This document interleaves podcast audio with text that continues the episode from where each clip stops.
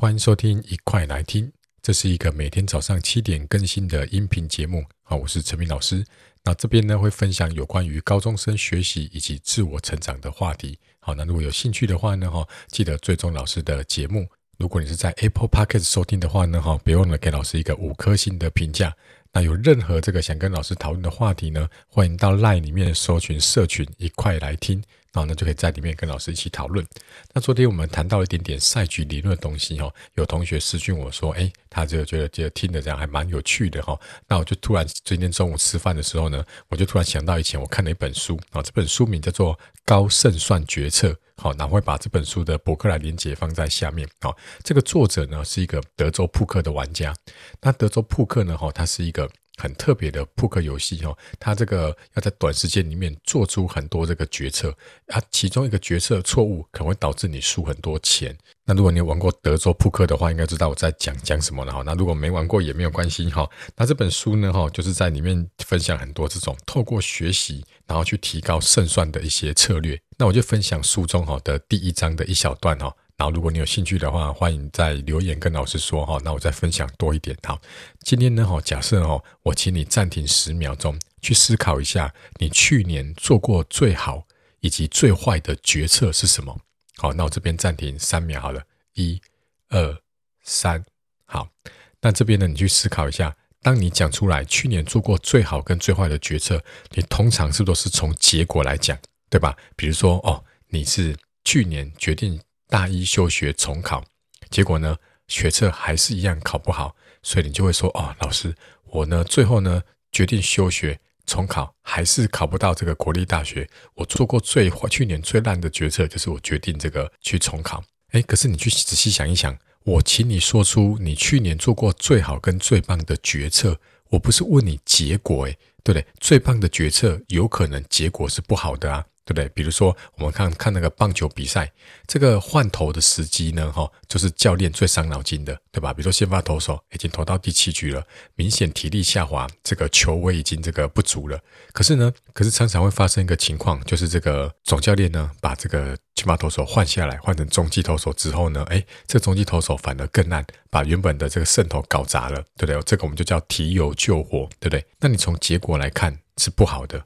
可是当初这个教练在换投的时候，他可能已经经过了很多的决策，比如说这个先发投手下一个面对的打者对这个投手的打击率特别高，那我换上来的这个中继投手呢，很这个从过去的数据呢，能够压制住这个接下来的打击者，他可能思考很多层面之后才决定要换的，这就是一个好的决策，虽然结果不好。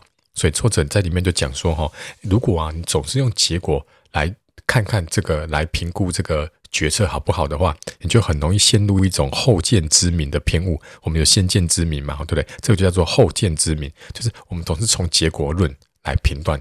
那我讲一个更夸张的例子哈，就比如说你今天这个喝着酒，决定怎样开车回家，对，那酒后驾车是不对的行为。可是呢，你最后是安全到达家里的，那你就会觉得说，哎，你看我也是最后到达啦，我结果是好的，所以我当初做的那个决定是正确的。其实这就是这样。它是一个不好的决定，对不对？因为酒酒驾就是不对，对吧？你不能因为结果好而然后就说你的决策是好的。然后分享书中另外一个观念哦，就是说我们要去运用这个不确定性。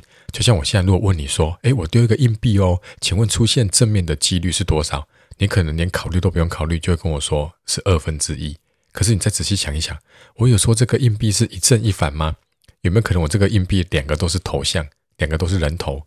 对不对？那这样子出现这个人头的几率就是百分之百了，对不对？所以呢，如果有人问你说：“哎，请问丢一个硬币，那出现正面的几率是多少的时候？”请你要先说我不知道。